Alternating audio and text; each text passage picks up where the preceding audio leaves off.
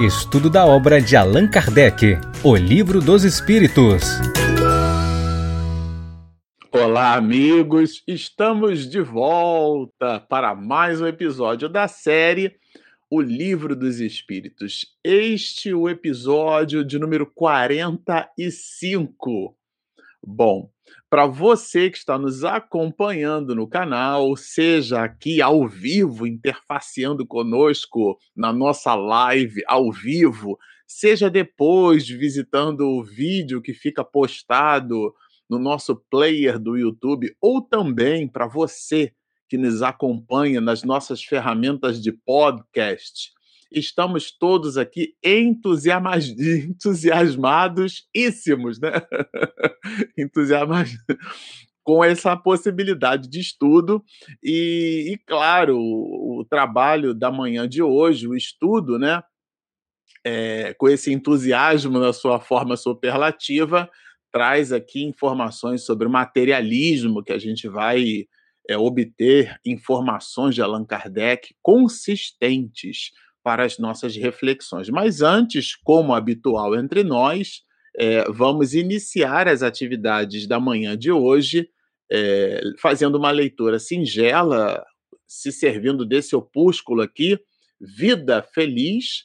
Trata-se de uma obra expedida por Joana de Ângeles, a benfeitora espiritual, pela pena segura do médium e humanista baiano o nosso querido nonagenário Divaldo Pereira Franco, que, aliás, é, vai muito bem, obrigado às nossas mais sinceras vibrações de otimismo, de alegria, de reverência e, ao mesmo tempo, de entusiasmo filial por ver o nosso paizinho é, muito bem.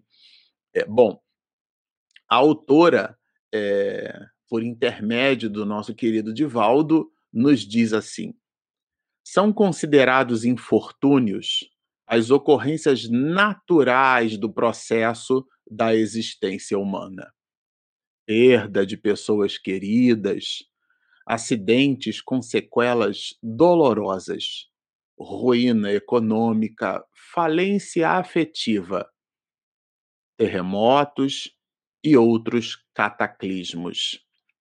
Certamente, constituem problemas graves, não, porém, desgraças reais, exceto para quem se deixa revolucionar pelos seus efeitos, destruindo os valores elevados da vida. Sabendo se enfrentar esses fenômenos geradores de dissabor, deles se retiram valiosos bens que felicitam. Vamos orar. Querido Mestre Jesus, estamos aqui, Senhor, tuas ovelhas, cada um de nós pela rede mundial de computadores, conectados no seu ideal, conectados na tua proposta de reflexão, conectados nas tuas lições.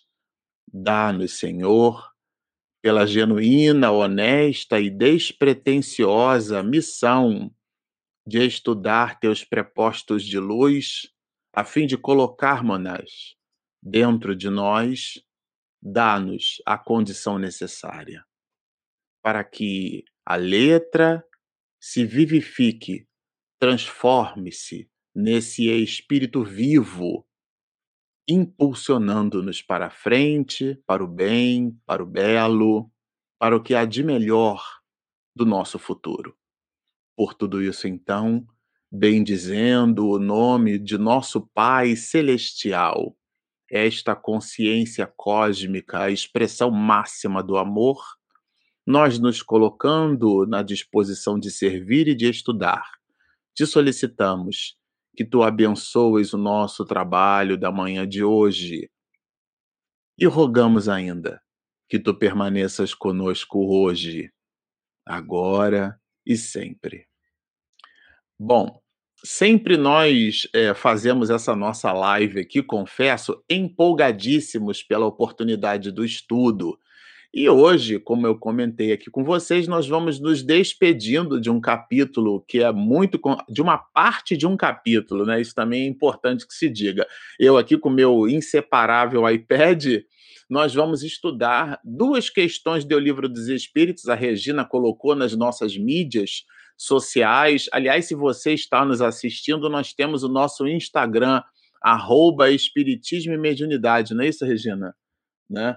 Então, você pode acompanhar toda a publicação do nosso trabalho, fica por dentro de tudo que efetivamente é, o projeto busca viabilizar. E foi lá que, que a Regina publicou as duas questões que perfazem o encerramento desse capítulo, que é o capítulo de número 2 e é a parte que trata sobre o materialismo. Então, com esta parte, nós vamos encerrar com a live da manhã de hoje é todo um volume de informações que tratam sobre o materialismo. São duas questões e, ao mesmo tempo, um comentário de Allan Kardec, aliás, muito consistente. É um verdadeiro tratado, né?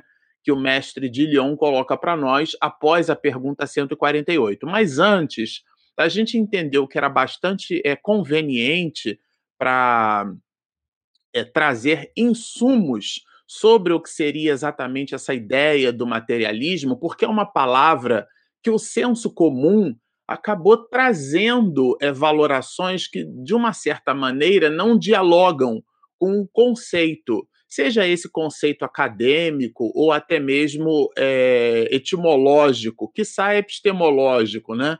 Mas aqui, por uma coisa ou por outra, a gente percebe que a palavra materialismo tem sido utilizada por nós, inclusive muitos de nós religiosos, de uma forma é, completamente agnóstica, ou seja, a gente desconhece as proposições ou as valorações propositivas do que é que significa a palavra materialismo. Quando a gente fala de materialismo, do que é que nós estamos falando? E, de modo geral, nós as associamos, né? ou a associamos essa palavra ou esses conceitos à ideia da, do ateu, daquele que não acredita em nada é, como sendo é, efetivamente é, de ordem espiritual, sublime, transcendental. De um modo geral, a gente coloca na conta é, do materialista o ateu, o descrente, aquela pessoa que a gente então vai considerar numa certa expressão, vamos dizer assim, como sendo aquela pessoa descrente, né? Então, claro que aqui o, o, conceito ele tem um espectro e a gente pretende passar um pouco desse espectro para que a gente possa conseguir fazer juízo de valor do que é que efetivamente estamos falando quando tratamos do tema materialismo. Então, eu vou compartilhar aqui com vocês é, justamente um material que a gente separou para conversar sobre materialismo. E a primeira coisa que a gente queria trazer aqui é uma obra né, de, de Platão. Aliás, é, a gente sempre cita isso aqui no canal, né? Quem imortalizou Sócrates foi Platão, né? Nós não saberíamos nada do responsável por todo o pensamento filosófico ocidental se não fossem os diálogos de Platão. Até nesse aspecto, o primeiro livro da doutrina espírita dialoga bastante com, com a filosofia nascente, porque Platão constrói as suas obras na forma de diálogo. E na, na obra Apologia de Sócrates, essa palavra apologia significa defesa, né? que é a defesa de Sócrates, porque ele foi acusado é, a corromper a juventude, a desprezar os deuses da cidade. Seria uma outra live só para falar exatamente dessa acusação de Sócrates, que vai descrita nessa obra, Apologia de Sócrates. Ela foi escrita por Platão. Se você tiver curiosidade, inclusive você acha isso muito facilmente na internet, porque é um material já de domínio público. É, a gente, inclusive, quando algumas editoras elas encampam esse material, tem inclusive toda uma anotação acadêmica para a gente se referir aos textos e aos parágrafos. Eu não vou entrar nesse pormenor. O ponto alto aqui é que, por tratar-se de material de domínio público, quando alguém faz um arranjo, constrói de uma maneira bem ordenada, você compra aí esse e-book, por exemplo, não custou é, dois reais, tá certo?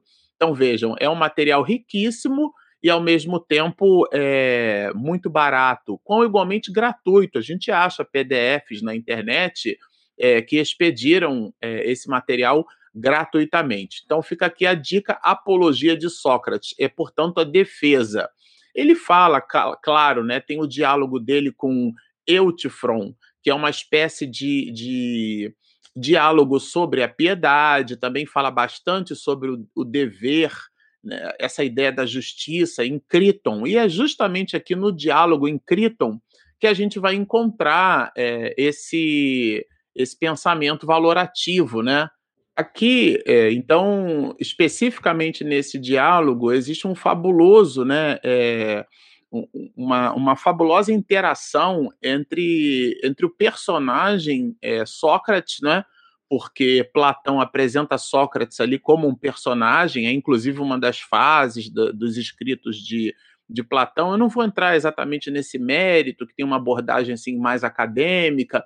O ponto aqui é a gente entender que Platão escreveu é, é, um diálogo entre Sócrates e Criton, e esse diálogo trabalha sobre a, a sua defesa, porque Sócrates se defendeu num tribunal com mais de 500 atenienses, né, que fizeram então era um júri popular a, a, e eles fizeram então uma espécie de tribunal, né, para condenar ou não Sócrates e Sócrates fez a própria defesa e essa obra trata desse assunto, a apologia de Sócrates e a defesa de Sócrates.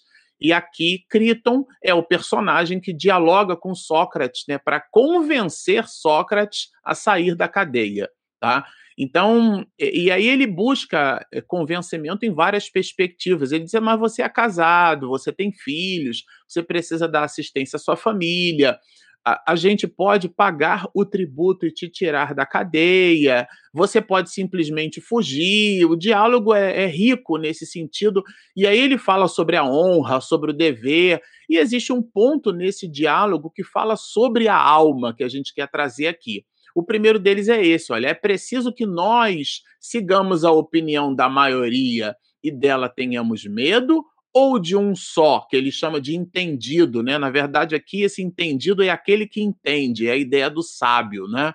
Diante de quem é preciso sentir mais vergonha e medo do que todas as outras pessoas juntas. Ou seja, nós seguimos a opinião de pessoas que Platão vai chamar de doxa, né? A palavra doxa em grego significa opinião, ou a ideia do conhecimento, a ideia da episteme, né? Que daí é que vem a, o estudo desse conhecimento que a gente chama de epistemologia, uma palavra diferente, mas trabalha a ideia da teoria do conhecimento. Como é que a gente constrói a nossa condição cognitiva? A quem nós devemos dar atenção? A gente dá atenção àqueles que emitem opinião sobre as coisas ou a gente dá é, atenção àqueles que possuem uma, uma valoração racional, ou seja, a pessoa emite um juízo de valor baseado num conjunto de informações que construiu a sua bagagem. Ela tem repertório. Ah, eu acho. Você por isso que você acha, porque já está achado e já está em alguma obra. Né? Então, isso chama-se opinião, quando a pessoa diz que acha. De verdade, o conceito aqui está muito associado à ideia do, do conhecimento, né? Da, da, do conhecimento. Mas o, o, o texto avança, né? existe aqui é, a evolução desse texto, e Sócrates, nesse ponto, faz menção sobre a alma. É bem sutil, né? Se não acompanharmos, vamos corromper e afrontar aquilo que, por um lado, com o justo se tornará melhor, e por outro, com o injusto se destruirá. Ele está falando do quê? Ele está falando da nossa essência, essa ideia da corrupção. Quando a gente, então, é vencido por uma proposta, vamos supor, a proposta de fugir, fuja daí, Sócrates, sai, a gente vai arrumar uma forma de, então, é, vamos dizer assim, corromper o soldado, o soldado deixa a porta aberta e você simplesmente foge, porque afinal de contas, você é um homem injustiçado. Então Sócrates vai falar justamente sobre isso, sobre essa ideia da justiça. E ele coloca essa ideia da justiça trazendo um elemento, um elemento de honra, que não está nos componentes materiais. E ele evolui o assunto, né? É, se o que se torna melhor com o que é saudável e se corrompe com o que é doentio, se nós o destruímos por inteiro, obedecendo não a opinião dos entendidos, será que para nós nos valerá a pena viver estando ele corrompido? Vejam, essa ideia da honra, né? E ele fala justamente aqui do que há de imaterial, do que há de transcendente. É, é, é claro, se a vida é, simplesmente terminasse com a morte, é, de que serviria esse arrobo de Sócrates, né? Trabalhando esse conceito de honra, afinal de contas, mais tarde ele estava ali então condenado a beber cicuta, né? Foi a condenação da morte dele. E ali ele agonizava e simplesmente acabou tudo, né? A gente vai até perceber com Kardec como é que ele trabalha esse conceito. Mas aqui ele vai dizer assim: será então que para nós valerá a pena viver com o corpo amesquinhado e corrompido? Então ele fala é, de uma maneira sutil, claro, mas ele vai falar da alma, dessa visão da imortalidade da alma. A gente citou aqui Allan Kardec coloca Sócrates e Platão como os precursores da reencarnação, porque trouxeram no arrobo do seu pensamento filosófico essa visão do transcendente, que inclusive o próprio mestre de Lyon coloca na obra, né, o livro dos Espíritos que a gente está estudando aqui, essa ideia é, do, do, mundo transcendente, né? quando ele fala do mundo imanente, é, da teoria das ideias, né? do mundo ideal. Então, Allan Kardec coloca isso na obra O Livro dos Espíritos e dialoga é, fundamentalmente com as proposições de Platão, das, dos escritos filosóficos de Platão, trazendo essa ideia do, do mundo, da teoria das ideias. Né? E, bom, é, é, mas é em Aristóteles também que a gente vai encontrar uma visão um pouquinho diferenciada sobre o que seria materialismo, né? Então Aristóteles vai dizer que as coisas materiais do mundo físico também são imateriais sob algum aspecto. É, ele traz um raciocínio assim bem interessante, não é? Quando ele trata é, da, da, visão ou, ou da proposição de que no, no, o que a gente tem das coisas materiais são as ideias. Então, por exemplo, a mente humana introduz no mundo algo de material. O que é que significa isso? A gente, quando observa, por exemplo, uma cadeira, a ideia da cadeira é a ideia que nós formamos com a nossa mente. Então, ele vai dizer assim: a forma, Aristóteles, né, não é a matéria, e a matéria também não é a forma. É, isso pode parecer um pouco confuso, eu não queria aqui entrar exatamente nesse nessas reflexões filosóficas que, que eventualmente não dialoguem com a proposta da live da manhã de hoje. Mas, é, é, grosso modo, seria a gente pensar, vamos dizer assim, a gente consegue pensar na matéria sem pensar na forma, né? Se, se nós conseguíssemos pensar, né? E, mas a matéria pura, né, propriamente falando, ela é desprovida de forma. Se essa matéria pura é desprovida de forma, então ela não pode existir, porque a gente só concebe as coisas através de um formato. Então, as formas materiais, as formas. É, elas têm a sua existência na matéria. Tudo aquilo que a gente raciocina, a gente raciocina a partir de uma ideia. E nós construímos e valoramos essa mesma ideia. Então ele vai dizer assim: conseguimos pensar na matéria sem pensar na forma, né? É, e, e, aqui, claro, né, as formas materiais, é, essas formas que têm a sua essência na matéria. Agora, ter uma ideia de alguma coisa né, consiste em ter na mente, isso é importante a gente entender, a forma da coisa. E essa a forma da coisa é, não é a coisa em si, mas é o formato que eu coloco na minha mente. Então a mente, ela, ela, ela produz, ela tem uma atividade conhecedora. A mente, ela tem uma atividade que Aristóteles vai chamar de atividade produtiva. Então vejam, é, numa certa medida, isso também é um pouco do pensamento platônico, né? Porque é importante também lembrar que Aristóteles ele foi discípulo de Platão, então e ele criou uma, uma dissociação de Platão. Todo mundo lembra daquela obra de Rafael que a gente sempre coloca aqui, de Platão apontando para o chão e Aristóteles apontando, ou perdão, é, Aristóteles apontando para o chão, né, a realidade objetiva, a realidade material, e Platão apontando para o alto, a teoria das ideias, né, o mundo ideal. E, e, e nessa perspectiva, Aristóteles vai nos dizer, vai trabalhar a ideia do materialismo. Ele, Aristóteles, pode ser con, é, conhecido né, e entendido como o primeiro materialista, mas aqui é o uso das coisas materiais para explicar o que é imaterial. Então, ele vai dizer que a mente em si é, precisa ser imaterial. Porque se a mente fosse material, as formas seriam guardadas na matéria. E a mente não é matéria, né? Então, é, nós não teríamos mais as ideias pelas quais nós entendemos os tipos, as coisas. Então, existe uma dissociação entre o que é material e o que é imaterial. E a gente usa os elementos que são capazes de nos impressionar os sentidos para nós explicarmos as coisas que estão à nossa volta. Por isso que nós chamamos é, é, o, nosso entendimento de realidade subjetiva, porque pertence ao sujeito. Né? A psicologia trabalha muito esse assunto. É a forma como cada um percebe algo. Se eu disser aqui, por exemplo, uma maçã, aliás, nessa obra Aristóteles para Todos, né?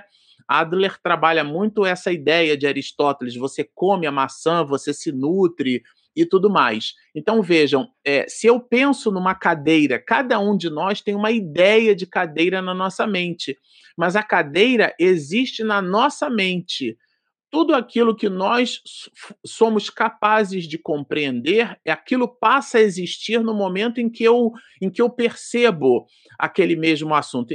Isso, inclusive, é fácil de entender porque alguns cegos de nascença, quando eles, por exemplo, é, recuperam, né, recobram a visão por uma cirurgia, uma, uma adição de córnea, o, o cego é obrigado a ver aquilo que toca porque a forma como ele percebia o mundo pelo tato não é a mesma como ele percebe o mundo pela visão. Ele não formou uma condição neurosináptica ou neuroperceptiva a partir da visão. A visão é um aprendizado novo. Ele não o, o copo que ele tocava com a mão, ele agora precisa tocar e ver para formar um novo entendimento. Por isso que, inclusive, os filósofos pré-socráticos vão dizer que os sentidos obliteram a razão, porque aquilo que a gente vê com os sentidos não fala da essência da coisa, fala da forma como nós percebemos a coisa. Então, são relações subjetivas, mas o objeto não é modificado pela forma como nós enxergamos o objeto.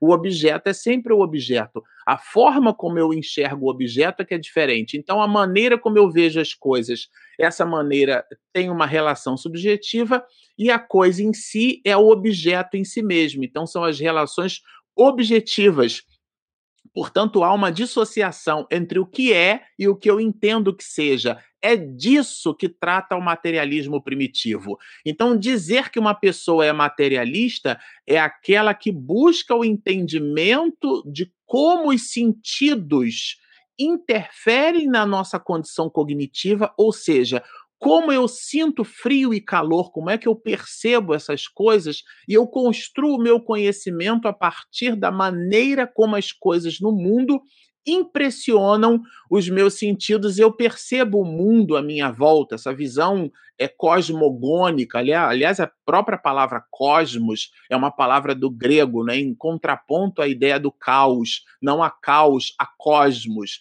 no sentido da organização. Então, o materialista primitivo a filosofia primeira materialista não é aquela que não acredita em Deus. Tem absolutamente nada a ver com isso. O materialismo, do ponto de vista da sua origem, é aquele que busca o entendimento das coisas materiais ou a nossa interação com as coisas materiais para explicar, inclusive, o imaterial porque Aristóteles, inclusive, trabalha a ideia né, do primeiro motor, com é, é, essa visão da força motriz dentro de uma proposta é, teogônica, né, essa ideia da, do entendimento de Deus como construtor de todas as coisas. E ele usa o materialismo para explicar esse primeiro motor, o móvel que move todas as outras coisas, que Platão chamava de demiurgo, né, uma espécie de artesão que construiu o mundo. Então vejam que nessa perspectiva, né, é, para a gente encerrar aqui essa visão, é um é, é grosso modo, né, claro, né, é, nós não somos nem especialistas nesse assunto, somos entusiastas e estudantes. Mas, ao mesmo tempo, é importante a gente ter essa dissociação na nossa cabeça. Todas as vezes que a gente fala de materialismo, a gente associa o materialista ao ateu, aquele que não acredita em Deus. Isso não tem respaldo no estudo da filosofia. Então, vejam que sentir e perceber são modos de conhecer. Quando eu sinto e eu percebo, eu, eu interajo com o mundo e eu passo a conhecer o mundo a partir daquilo que os sentidos são capazes de me oferecer. É disso que trata a epistemologia, é disso que trata a teoria do conhecimento, é disso que trata o materialismo primitivo de Aristóteles, quando ele nos ensina que é através da apreensão dos sentidos. Claro, essa discussão é profunda, porque Platão vai dizer que não, Platão vai dizer que, na verdade, o que existe, né, quando ele trata da teoria da reminiscência, é que nós recordamos aquilo que aprendemos no verdadeiro mundo, no mundo imanente, né, no mundo transcendental, na realidade primeira, no mundo das ideias, que ele chamou de mundo ideal. Ele, inclusive, mostra né, o diálogo de, de, de, de Sócrates com o escravo é, e através de mecanismos sofisticados de perguntas e respostas, Sócrates percebe que o homem entendeu geometria, não é? E ele não foi ensinado, é, mostrando ali que ele recordou de algo que ele aprendeu numa outra realidade, essa realidade imanente, que depois, mais tarde, o Espiritismo vai chamar de mundo espiritual, né? ou erraticidade. Então vejam que são conceitos assim, por isso que Allan Kardec coloca Sócrates e Platão como sendo os precursores da reencarnação, porque eles trabalham a ideia da imortalidade da alma. E aqui Aristóteles trabalha é, a visão dos sentidos a ideia do materialismo como sendo responsável pela nossa capacidade de sentir e de perceber o mundo. São modos de conhecimento, né? Então, quando nós sentimos e percebemos as coisas, como o caso da maçã que a gente come, né? Esse conhecimento que a gente passa a ter a partir dos sentidos, eles representam, eles são manipulados pelos órgãos. Então, por exemplo, o cérebro é um órgão. Então, os elementos materiais na sua composição é, são, é, são registrados pela mente, mas, e o cérebro é o órgão que atua. Então, ver, por exemplo, vai dizer Aristóteles, né, é um ato do olho, mas compreender não é um ato do olho, nem muito menos do cérebro. A compreensão é um ato da mente. E a mente, aqui na visão de Aristóteles, é o elemento imaterial que depois nós chamaríamos de alma e ela está relacionada com o cérebro, mas não é o cérebro, porque o cérebro é o elemento que material que atua na condição cognitiva, na nossa capacidade de compreensão. O cérebro é o órgão, assim como o pulmão é o órgão capaz, né, do ponto de vista é, da pneuma, capaz de fazer com que a gente absorva o, oxigênio e a gente tem a troca nos alvéolos pulmonares, colocando né, oxigênio dentro da nossa estrutura circulatória e o coração vai bombeando essa renovação e o fluxo sanguíneo, então, é capaz de permear aquela quantidade enorme de oxigênio que a gente sorveu, nutrindo-nos é, na vida. Então, vejam, o cérebro, assim como o pulmão, atuam, mas quem compreende não é o cérebro, quem compreende é a mente, e a mente é imaterial. Ela está relacionada com o cérebro, que é um órgão material, mas é distinto dele. Isso é a visão do materialismo. Isso não tem nada a ver com a não crença em Deus, tá certo? Então, a gente queria deixar esses elementos que a gente considera que são muito importantes para justamente é, a gente ter uma ideia do que, que Allan Kardec colocou, o que, que ele quis dizer quando ele chamou de materialismo. Então, feita essa introdução, tá certo? Introdução, eu vou colocar aqui agora sim a nossa obra, tá? O Livro dos Espíritos, vou compartilhar aqui as duas questões do mestre de Lyon que trabalham o conceito de materialismo. Agora sim a gente entrou na página. A gente está entendendo o que, que Allan Kardec quer dizer com a doutrina do material. é, numa certa perspectiva, ele vai colocar aqui o materialismo como sendo aquelas pessoas que, buscando na matéria o entendimento das coisas, não conseguem fazer a associação que Aristóteles fez, a ideia do imaterial, que é a ideia do, do metafísico, essa visão do ontológico, que eu não vou entrar aqui em muitos detalhes para não complicar a nossa live, não é o objeto agora. Ao longo do, do estudo do livro, a gente vai até aprofundar. É, esse tema, mas por hora a visão do materialismo, eh, vamos dizer assim, a gente deixa nesse perímetro analítico, né?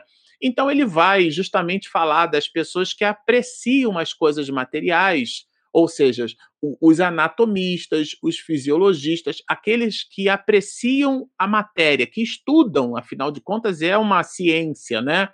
Só que é, essas pessoas assim como Louis Armstrong, né, o homem que pisou na Lua pela primeira vez, então ele depois foi muito entrevistado, virou uma celebridade, tudo mais.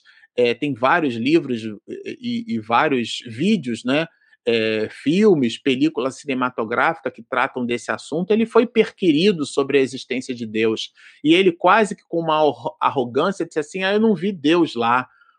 E aí, claro, né, ele está falando dessa percepção material, mas aqui Aristóteles lembra de uma visão imaterial.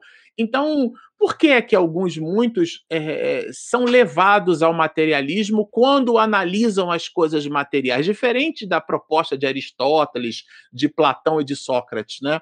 Porque, na verdade, a fisiologia ela só trabalha conceituação em cima daquilo que vê. Numa certa medida, isso é até genuíno. Aquilo que eu não sou capaz de pesar e de medir, eu não sou capaz de avaliar do ponto de vista material. A ciência se ocupa com aquilo que ela é capaz de, pedir, de pesar, de medir, a ideia da valoração científica, a ideia da ponderabilidade, não é uma pessoa ponderada é aquela que mede, que avalia, que pesa as coisas, são atributos da matéria, aquilo que ocupa lugar no espaço, aquilo que tem peso. Na tabela periódica, os átomos são distribuídos pelo peso atômico né, pela massa atômica. E essa massa atômica que lhe confere o peso pela ação gravitacional, ela cria uma distinção entre os elementos, né? O elemento mais primitivo conhecido na tabela periódica, por exemplo, é o hidrogênio, né? Ele está lá no canto superior esquerdo da tabela periódica, depois vem o hélio, que é justamente o processo de fusão que as estrelas fazem, gerando uma quantidade enorme de energia e transformando depois essa energia em hélio e em fótons, que rendeu o prêmio Nobel de Albert Einstein. Muita gente conhece Einstein como o responsável pela teoria da relatividade. Se notabilizou pelo senso comum, mas na comunidade científica foi a explicação do fenômeno luminoso, ora como onda e ora como partícula, que emprestou, que deu a, a, a Einstein o prêmio Nobel. Ele já estava divorciado, pegou todo o seu prêmio e entregou para sua ex-esposa. Ele, inclusive, foi uma promessa que ele fez, mas seria uma outra live, né? Só para trabalhar aqui a biografia desse gênio brilhante. Aqui o, o ponto é que Allan Kardec, quando incita os espíritos, eles vão responder que muitas pessoas, muitos de nós, julgamos saber tudo a partir da análise do material. E existem coisas que estão acima da análise material. Né? Então, ao, ao, as pessoas pensam que a natureza nada lhes pode conservar oculto. Do ponto de vista de ciência da computação, por exemplo, a gente sempre costuma lembrar que uma pessoa que se especializa numa determinada ferramenta ou numa determinada engenhosidade computacional, tudo quanto é solução para aquela pessoa é vinculada à, à sua formação então, na prática, no senso comum, seria o seguinte: para quem tem um martelo na mão, tudo é prego. Então, a pessoa analisa tudo na sua perspectiva, mas existem outros elementos é, que são dissociados, né? É, funcionam e estão de maneira agnóstica a esse primeiro, portanto, desconhecidas por nós. Não são valoradas ou não, não devem ser valoradas ou entendidas a partir do elemento material pura e simplesmente. Né? Essa visão entre mente, corpo, entre saber e conhecer, que Aristóteles, né, e também na visão imanente de Platão, trabalham como o conceito da imaterialidade. Não é de lastimar que o materialismo seja uma consequência de estudos, isso aqui eu achei sensacional.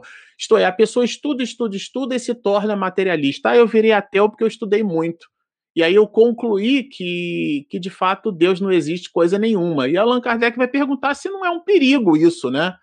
E aqui, bom, e, e claro, né, os espíritos vão dizer, não é exatamente é, que o materialismo seja uma consequência desses estudos. Não é que o estudo gera o materialismo, é o homem que nesse estudo, né, não é, não tira uma tira, né, esse homem uma, uma, uma uma consequência falsa, né? Ele usa o seu aspecto racional para poder, na verdade, entender que é, e ele faz esse juízo de valor de forma particular que, que, que as coisas são, na verdade, única e exclusivamente explicadas pela matéria. Então, existe uma fronteira muito bem delimitada. Se eu não sou capaz de explicar usando preceito material, é, é, aquilo não existe. E é bem interessante isso, porque os filósofos céticos, eles possuem, né, como Epicuro, por exemplo, é, eu não vou aqui entrar em muitos detalhes, mas a ideia do ceticismo é aquela ideia de que eu só consigo valorar algo do ponto de vista cognitivo se eu sou capaz de racionalmente explicar esse algo. Então, por exemplo, Deus, nessa perspectiva, seria improvável, né? É, parece até estranho dizer isso num canal espírita, mas vejam a linha de raciocínio. É, Deus é improvável porque a gente não consegue provar Deus. Por quê? Porque Deus é imponderável. Eu não posso medir Deus. Deus não tem barba, não tem cabelo, não tem olho. Ele é imaterial. Então, por eu não conseguir provar cientificamente, ele é improvável, mas não significa que seja impossível. Então, são elementos diferenciados de raciocínio, ou seja, os instrumentos que a ciência possui para explicar os fatos do mundo são os instrumentos científicos. Por isso que as mais das vezes, quando a gente olha assim, ah, a ciência provou que, que Deus existe, a ciência provou o Espírito, a gente está entregando para a ciência que é uma das formas de saber, não é a única. Né? Santo Agostinho trabalhou a ideia da verdade revelada, não vou nem entrar aqui nesse mérito, mas o ponto é que às vezes a gente considera a ciência como sendo um cartório que eu vou ali com um documento na mão e eu protocolo, atesta para mim aqui, ó, né? Eu assinei e você faz o reconhecimento de firma por autenticidade. Você está vendo ali, né? O escrivão, o tabelião, está vendo a pessoa assinando. Então você atesta por autenticidade. Aquilo ali não é nada disso. A ciência é uma das formas de saber. Mas, genuinamente, a ciência precisa se servir dos elementos materiais e racionais. Então, o cético é aquele que visita esses aspectos. Mas, é, é, se aquilo é, eu não consigo provar é, cientificamente não significa que não exista. Eu tenho, nós temos, né, na história da humanidade, vários filósofos que são céticos. David Hume, por exemplo, era um, era um cético árduo, e, no entanto, para ele não existe discussão sobre a, a existência ou não de Deus, porque é um axioma, é uma proposição valorativa que visita a obviedade dentro da própria proposição do ceticismo. Vejam, é óbvio que Deus existe. Então, é, essa visão, esse contraponto a que os espíritos vão chamar de aberração da inteligência. A criatura, na verdade, usa o próprio conhecimento que tem para negar a existência de algo que ela desconhece. Né? Então, sua, na sua maioria, são só materialistas, porque não tem como encher o vazio do abismo que diante deles se abre. Eles não, não se plenificam do imaterial usam a doutrina do material não para explicar o imaterial, mas para reforçar a ideia de que só existe o material. Né? E claro, aquilo que existe só existe na nossa capacidade de perceber o mundo, né? O mundo só existe porque os sentidos são capazes de nos fazer perceber as coisas. É como por luzes, a ideia da revelação é isso. O objeto existe ali, mas eu só enxergo depois que tem luz. Se eu apago a luz e fico no breu total, eu não enxergo nada, mas os objetos continuam existindo. Então a ideia da revelação é tirar o véu, é pôr luzes. Mas pôr luzes em algo não significa que antes daquelas luzes, aquele objeto ou aquele algo não existisse. É disso que trata então a visão do materialismo, né? No corpo humano apenas eh, vem a máquina elétrica, então só observa o corpo pelo corpo, né? Então, e claro, esses, essas pessoas, assim pensando, vão concluir que tudo continha propriedades única e exclusivamente é, materiais. Isso daqui é, um, é, algo que a gente pre precisa entender, né? O homem tem instintivamente a convicção de que nem tudo se acaba com a vida. É o que eu chamo de ateu, graças a Deus é até surgir uma encrenca e a pessoa vai procurar uma igreja católica, um, um, um, templo budista, vai conversar com um pastor protestante, vai bater um papo com espírita, vai comprar um livrinho e dar uma lida para poder se plenificar. Eu me lembro uma vez o Divaldo falando sobre esse assunto. Alguns, muitos podem ser excelentes intelectuais, mas jamais desceram do trono da sua vacuidade, diz-nos assim Divaldo para distender a mão, para serem humanos, para participar. Ou seja, falam das questões do mundo, mas não se ocupam com as criaturas humanas. Né? Simplesmente projetam o ego na sua arte de saber. São excelentes intelectuais, sem dúvida, mas não entenderam ainda a proposta da vida. O que, inclusive, não os desmerece como pessoas, porque trazem no desconforto de sua visão analítica né, enormes contribuições, porque, afinal de contas, nós temos a tese, a antítese, que é o pensamento contrário àquela tese, e depois nós temos a síntese, formando todo esse arcabouço retórico. Então, é o contrário que nos faz raciocinar por sobre algo. Inclusive, nesse contrário, percebermos que o contrário somos nós, que nós temos posições diferenciadas, às vezes posições etnocêntricas, o que é que significa isso? Achar que o nosso pensamento religioso é que é melhor do que o dos outros, mas de maneira incitar a alma tem essa valoração de que há algo além é, da própria é, da própria vida material, né? Quem de fato poderia encarar com indiferença uma separação absoluta, eterna, de tudo que foi objeto de seu amor? Então, nós não construímos só coisas materiais. Existe um patrimônio intelecto moral que nós deixamos por sobre a face da terra. Então, morreu, acabou?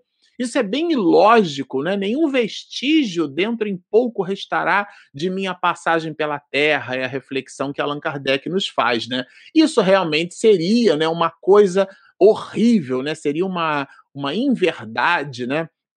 Aquilo que ele vai chamar de, de, de de quadro glacial, né? Bem assim, bem terrível. E a reflexão que fica é: que nos importa ter uma alma se extinguisse-nos é, se extinguisse-nos a vida, ela des desaparecesse na imensidade, como gotas na água de um oceano. Essa ideia, inclusive panteísta, né, de que nós voltamos ao todo. E aqui, claro, o Espiritismo reforça a contribuição da individualidade da alma, que seria, uma, inclusive, uma forma de negar a perpetuidade de nós mesmos, né? Essa ideia de que a gente volta para um todo universal.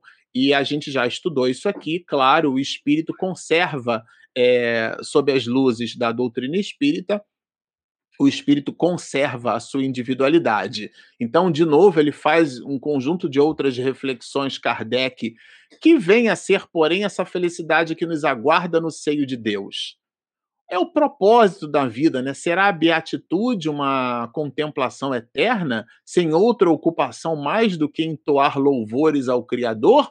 É como se nós virássemos anjinhos tocando harpa no céu por toda a eternidade, né? Então ele traz aqui essas reflexões. Isso é bem importante a gente a gente perceber isso. Então, claro, é, depois desse volume enorme, Allan Kardec resgata a missão do espiritismo A missão da doutrina espírita consiste precisamente, isto é, de modo preciso, como dizem os americanos, na né, straight to the point, direto ao ponto, ali o, o, a questão nevrálgica. Então, precisamente em nos esclarecer acerca desse futuro, o entendimento da imortalidade da alma é falar sobre o nosso planejamento para o futuro, claro, dialogando com o presente, e o presente é sempre o resultado daquilo que formatamos nas existências anteriores. Então, essas relações de passado, presente e futuro elas estão é, colocadas na reflexão espiritista, mas tendo como epicentro a ideia de que nós somos espíritos imortais. Então, dialogamos não com o sofrimento, mas com a nossa felicidade, é, em fazer com que, até certo ponto, o toquemos com o dedo. Claro, isso aqui é uma relação metafórica, né?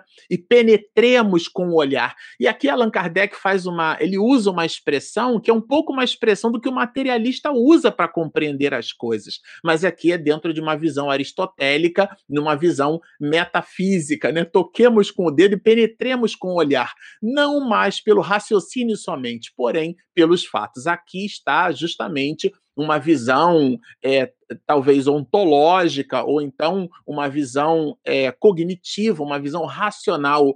Eu, eu, eu compreendi a imortalidade da alma, eu não aceitei, não é um elemento litúrgico é, ortodoxo que eu, que eu aceitei goela abaixo. Aliás, é, na, na própria obra Apologia de Sócrates, né? Platão trabalha muito isso no diálogo de Sócrates com Criton, essa ideia de que ele precisa ser convencido. A ideia do convencimento é que ele usou a sua valoração racional, aquele eureka, né? Eu compreendi, eu entendi, né? Então a realidade que nos aparece, vejam, a realidade é aquilo que eu depreendo sobre o real, pois que são os próprios seres de além-túmulo que nos vêm descrever a sua a situação em que se acham. Ou seja, não é doxa, não é opinião. São os próprios espíritos que é, é, escrevem sobre os seus infortúnios, sobre as suas belezas, sobre a dor e a delícia de viver a vida que viveram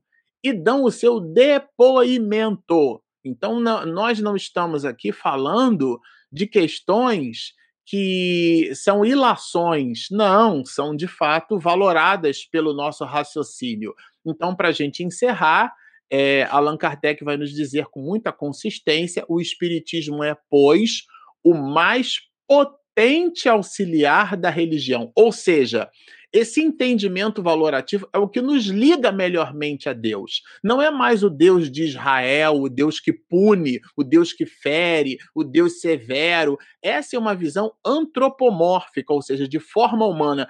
Nós é, materializamos a divindade, concebemos Deus na nossa forma de perceber, mas ele é imaterial. Então, nesse perspectivo, nessa perspectiva, o Espiritismo, no entendimento da imortalidade da alma, na percepção clara como doutrina de que nós estamos fadados à felicidade, isso nos liga é, de uma maneira muito bela à divindade, portanto, funciona como um potente auxiliar da religião.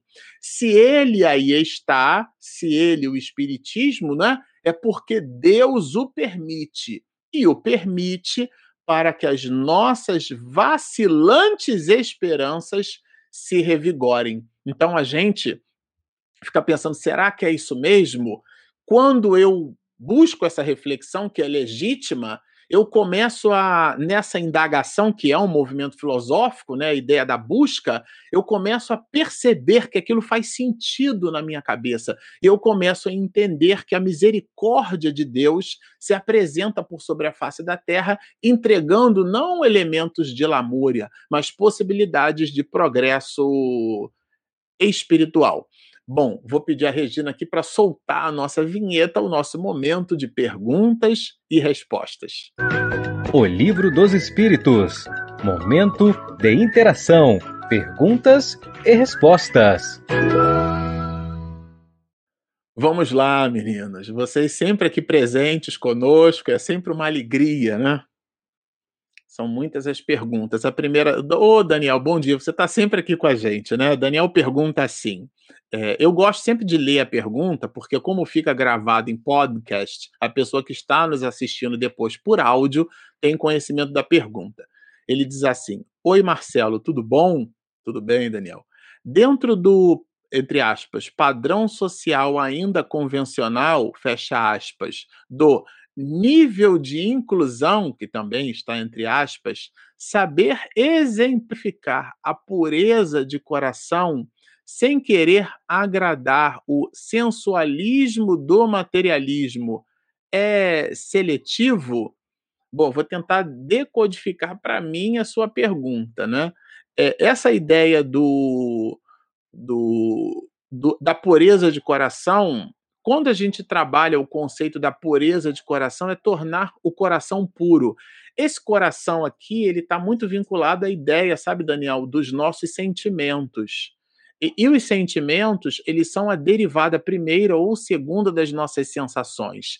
E as sensações são sempre o resultado daquilo que depreendemos com os sentidos. Na prática, seria o seguinte: se a gente está andando na rua e chove, então existe uma sensação da água no corpo aquela sensação pode nos causar mal-estar ou bem-estar. O, o, o mal-estar seria a irritação, o bem-estar seria um enlevo. Então a gente já sai dos sentidos, portanto, das sensações, para aquilo que pode nos planificar ou não, que são as nossas emoções. Então é disso que trata a pureza de coração, é tornar mais puro os nossos sentimentos, é a percepção do mundo estar integralmente associada a uma visão de otimismo e, ao mesmo tempo, uma visão de, de realidade, né? É, é, porque, de um modo geral, a gente pode pensar que o otimista ele sempre enxerga o mundo é, de uma forma algo distorcida, mas na hora em que eu percebo que Deus é bom, tudo que me acontece é uma lição para o meu progresso. Então eu busco purificar a minha percepção. Então é nisso que está a ideia da pureza de coração, sabe?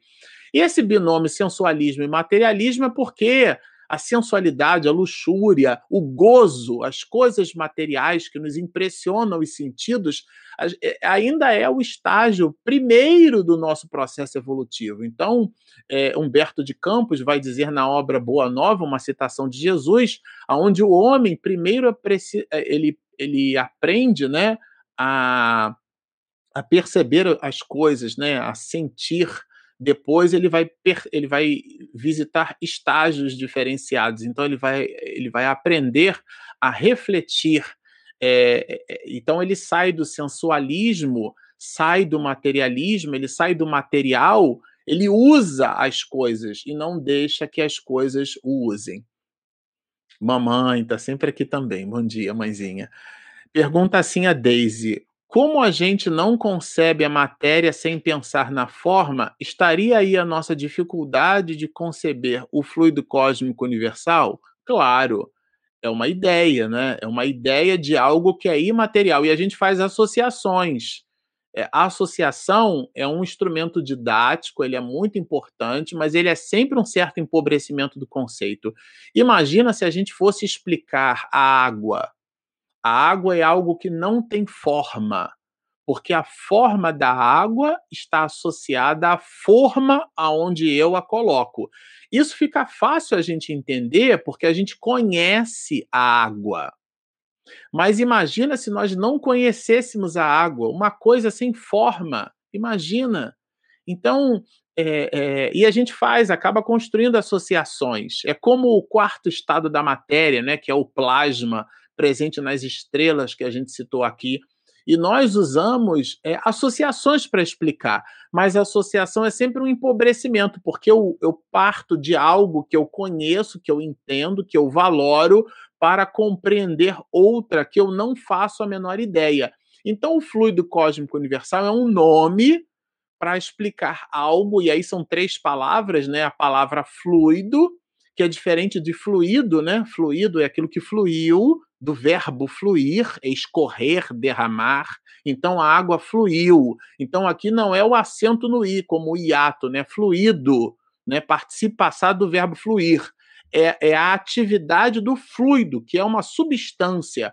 Allan Kardec usou muito essa expressão porque no século XIX era como a gente conseguia explicar algumas propriedades do eletromagnetismo, que inclusive foi objeto de estudo de um médico é, que foi ridicularizado pela comunidade é, parisiense, estamos falando de Anton Franz Mesmer, o pai do chamado mesmerismo, que é a ideia da, dessa condição, dessa energia, desse magnetismo animal, que a gente, inclusive, hoje usa através do passe. Então, a gente fica usando palavras, sabe, mãe, para explicar coisas que, de fato, na essência, a gente ainda não consegue compreender. Mas são, são passos, né? É um de cada vez.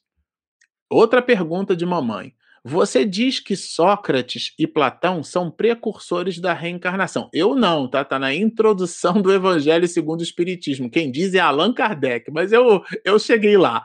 Eles não seriam precursores do Espiritismo que seria mais amplo? Bom, não é a proposta de, de Allan Kardec, porque são gradações do mesmo processo. E aqui tem um perigo na sua, na sua reflexão, né? Claro que você cava o pênalti ali, a gente chuta para tentar fazer o gol. Porque quando a gente fala de algo mais amplo, a gente está querendo dizer que o outro é mais restrito. Então a gente acaba hierarquizando o raciocínio. Isso estabelece uma relação entre menor e maior, e não é aqui a, a, a análise. A análise é que a nossa percepção é que vai se ampliando. Os escritos de Platão e de Sócrates versam sobre a imortalidade da alma. É como a ideia, né? Se Moisés proibiu a comunicação com os mortos, ninguém proíbe aquilo que não existe. Mas o próprio Jesus vai dizer: Eis que vos enviarei um consolador, ficará convosco, ele explicará coisas que, que naquele momento nós não tínhamos condições de depreender. Então, o Espiritismo é uma evolução do pensamento de Jesus? Né? Se for nesse sentido, ah, o Espiritismo é mais amplo que o cristianismo, isso é um perigo enorme pensar assim. Então, quando a gente valora as questões nesse sentido, a gente resvala para uma linha de raciocínio que não é a mais adequada. São perspectivas de um determinado pensamento. Então, Sócrates e Platão trouxeram perspectivas da imortalidade da alma, introduziram esse pensamento. Daí são precursores, pré-curso, né? o curso anterior. Foram aqueles que estabeleceram as primeiras reflexões. E nesse sentido, essa reflexão tem um processo evolutivo mas não há aqui uma ideia de que algo mais amplo, menos amplo. A amplitude, sabe, mãe, está na nossa percepção sobre o fato e não sobre o fato em si. Ô Clóvis, bom dia. Deus é eterno e criou a matéria num determinado momento, já que ela não coexiste junto com ele. E antes disso, Deus descansava? É. Bom, Clóvis, a sua pergunta, ela está é, foi formulada por Allan Kardec na parte primeira do Livro dos Espíritos, né? A gente está na parte segunda, e é justamente um axioma. Isso visita, né? Uma, uma, a gente chama isso em, em ciência da computação de deadlock, né? Imagina que A entrega para B, B entrega para C e C entrega para A de novo. Então você tem um pensamento circular, né? Isso em ciência da computação a gente chama de deadlock, né? Que é a morte ali, né? de algo que fica preso. Então fica circunscrito naquele raciocínio que seria um raciocínio viciado. Por que fica preso e circunscrito? Porque existem elementos nessa reflexão que visitam a limitação da nossa condição cognitiva. Mas a, o livro dos Espíritos vai nos dizer algo de racional nos faz perceber que Deus sempre existiu. Né? Então, é, é, é, é, a mesma coisa que a gente raciocinar. Se você toma um segmento de reta, a gente aprende que um segmento de reta é formado por infinitos pontos. Se eu pego a metade daquele ponto, a metade daquele, daquele segmento de reta continua sendo formado por infinitos pontos. Se eu pego agora a metade da metade, portanto, a quarta parte daquele segmento de reta, eu analiso a quarta parte, o fragmento daquele todo, o fragmento do todo tem infinitas partes do mesmo jeito que o todo. Mas os grandes geômetras da história da humanidade sempre vão nos dizer que a parte será sempre menor do que o todo. Só que essa reflexão nos faz perceber que isso não é uma proposição. É, efetivamente valorada é, de forma assertiva o tempo inteiro. Então, isso cria na gente uma confusão mental. É essa mesma confusão mental nesse entendimento da existência de Deus criando o tempo inteiro. Então, conceber o início de tudo para nós que somos criaturas finitas, ou seja, nós temos um momento de largada, como uma grande Olimpíada, né, uma corrida, mas nós não temos um instante de chegada, porque a, a evolução, né, para me servir aqui de René Descartes ou de geometria analítica, cálculo 1, é o limite de 1 sobre x. O que é que significa isso? Mais infinito. O Clóvis de novo pergunta para a gente: Sócrates e Platão formaram a pleiade de espíritos que informaram Kardec na edição de seus diversos livros. É, eu, eu, eu vamos lá, né? É, Allan Kardec ele se serviu de um conhecimento posto na história da humanidade. Então, o século XIX ele, ele tem um conjunto, inclusive depois do Iluminismo, a gente até escreveu um artigo para a Mansão do Caminho falando sobre isso. É, depois do, das luzes, né, propostas pela ideia a ideia de iluminar, a ideia de pôr luzes, porque a visão coercitiva da igreja entregava dentro da liturgia católica uma visão de Deus que era uma visão punitiva, uma visão coercitiva, aquela questão dos dogmas, das indulgências, que gerou, inclusive, todo um movimento de, é, contrário a esse pensamento né, das indulgências, e a gente vai perceber isso em, em em João Calvino, daí o calvinismo, e as doutrinas é, que depois ficaram muito postas na Inglaterra, que eram aquelas doutrinas contrárias ao pensamento da Igreja Católica, que dali, inclusive, derivou uma série de afluentes, como uma árvore, uma grande árvore B, do protestantismo. Né?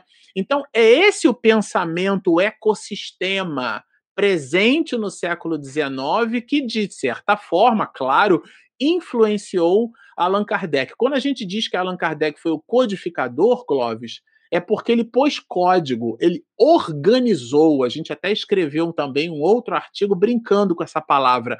Allan Kardec decodificou, porque antes eram códigos, eram mensagens que a gente não entendia direito, mas ele, ele colocou aquela chave de decriptação da mensagem, né? Então, em informática, a mensagem trafega ali e a gente não entende nada. Se a gente capturar a mensagem, precisa aplicar um algoritmo para poder decriptografar. Quando você visita um site que tem aquele cadeadinho lá, aquele cadeadinho que o, o navegador coloca é porque o protocolo de comunicação está encriptado, que é o chamado HTTPS. Esse S é de security, que é um protocolo de segurança. Ele vai encriptado. Lá na ponta, que é um algoritmo, aplica a decriptografia. Então, Allan Kardec fez isso.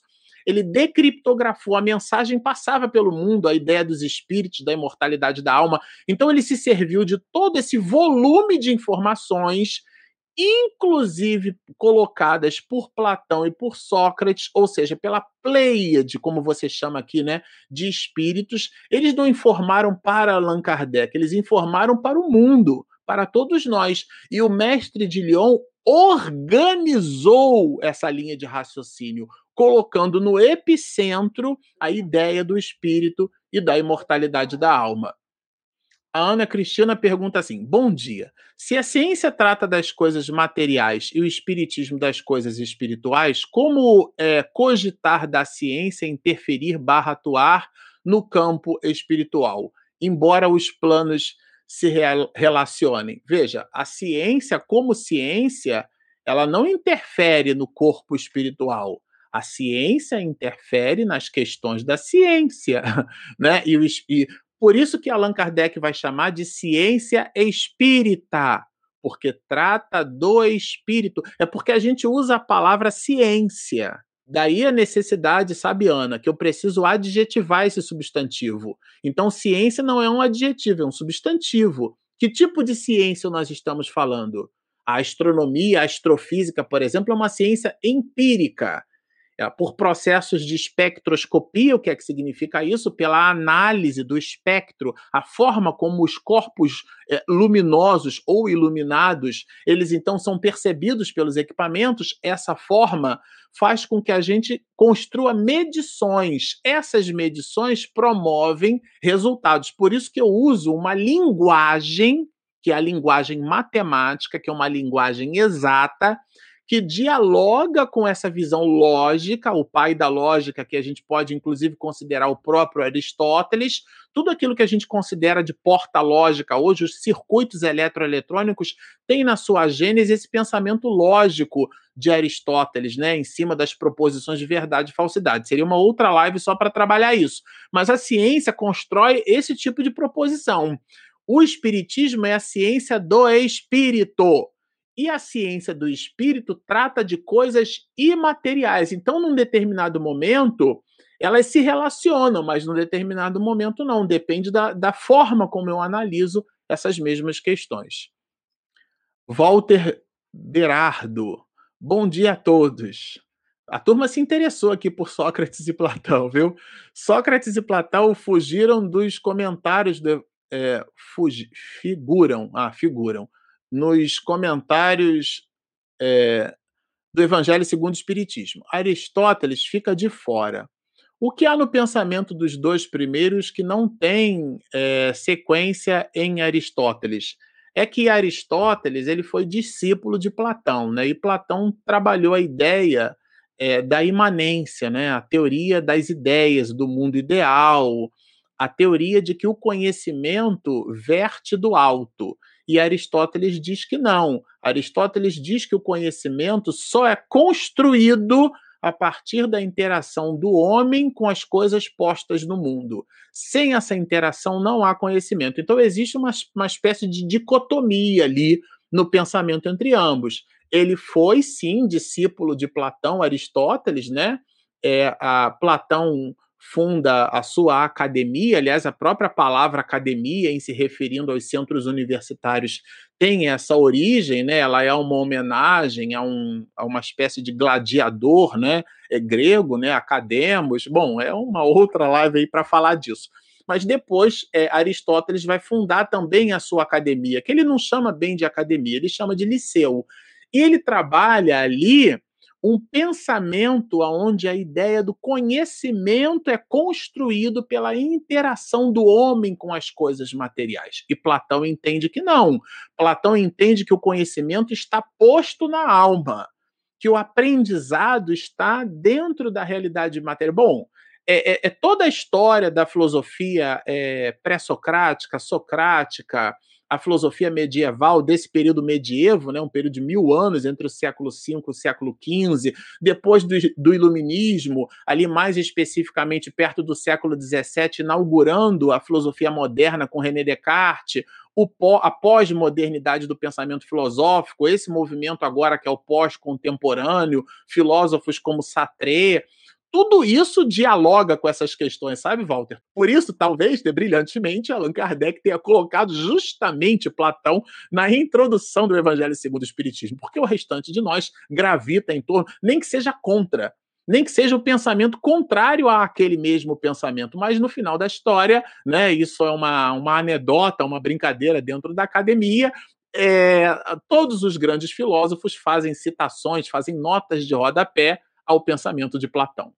Bom, nós é, agradecemos a vocês. Vocês vejam que é um tema assim palpitante, né? Falar sobre o materialismo. Nós nos despedimos desse episódio, com esse episódio do capítulo de número 2, né? E a gente vai aí para o capítulo de número 3, da parte segunda do Livro dos Espíritos, né? Sempre gosto de lembrar, o livro dos Espíritos é dividido em quatro partes. Nós estamos na segunda, quarta parte, e estamos indo para o capítulo de número 3 dessa segunda parte. Lembrando que essa segunda parte tem 11 capítulos. Então nós temos toda uma estrada aí pela frente juntos. Se você quer estudar espiritismo de forma séria conosco, continue nos acompanhando nas nossas lives, nas nossas ferramentas de podcast. Regina, minha esposa, faz isso com muito capricho, com muito afinco. É uma contribuição, nós somos entusiastas do espiritismo, nós não somos gurus.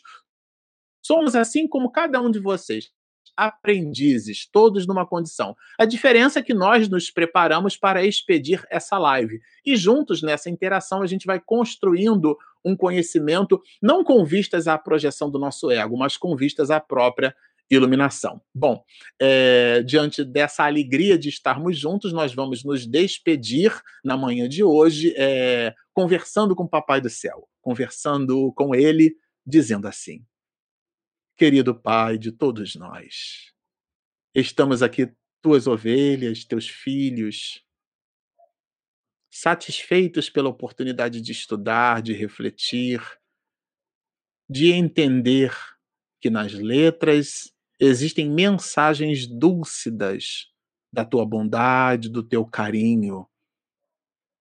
Que o entendimento do mundo não se faz somente através das agruras, mas também das benesses. Esse dualismo que na nossa infantilidade emocional ainda não conseguimos depreender de fato, ele é melhormente consubstanciado pelo entendimento, ó Pai, que tu deixastes através dos teus prepostos de luz, na figura de Jesus, nosso irmão maior, que nos ensinou a conjugar o verbo amar. E na imagem dúlcida no trabalho intrépido e estoico de Allan Kardec, que nos fez perceber que nós não somos corpos, nós somos teus filhos e, portanto, imortais. Diante dessa alegria de nos perceber assim, tão plenos, nós te louvamos o nome e te rogamos que através de um de teus filhos, nosso irmão maior, o Mestre Jesus, o Rabi da Galileia, que ele possa, derramando os seus eflúvios por todo este planeta, suavizar as nossas agruras, fazendo-nos entender na reflexão de nós mesmos que nós estamos, Senhor, conectados contigo. Por tudo isso, então, te suplicamos para que o nosso irmão maior, o Mestre Jesus, o exemplo máximo de amor, permaneça íncito na nossa realidade mais sublime, hoje, agora e sempre.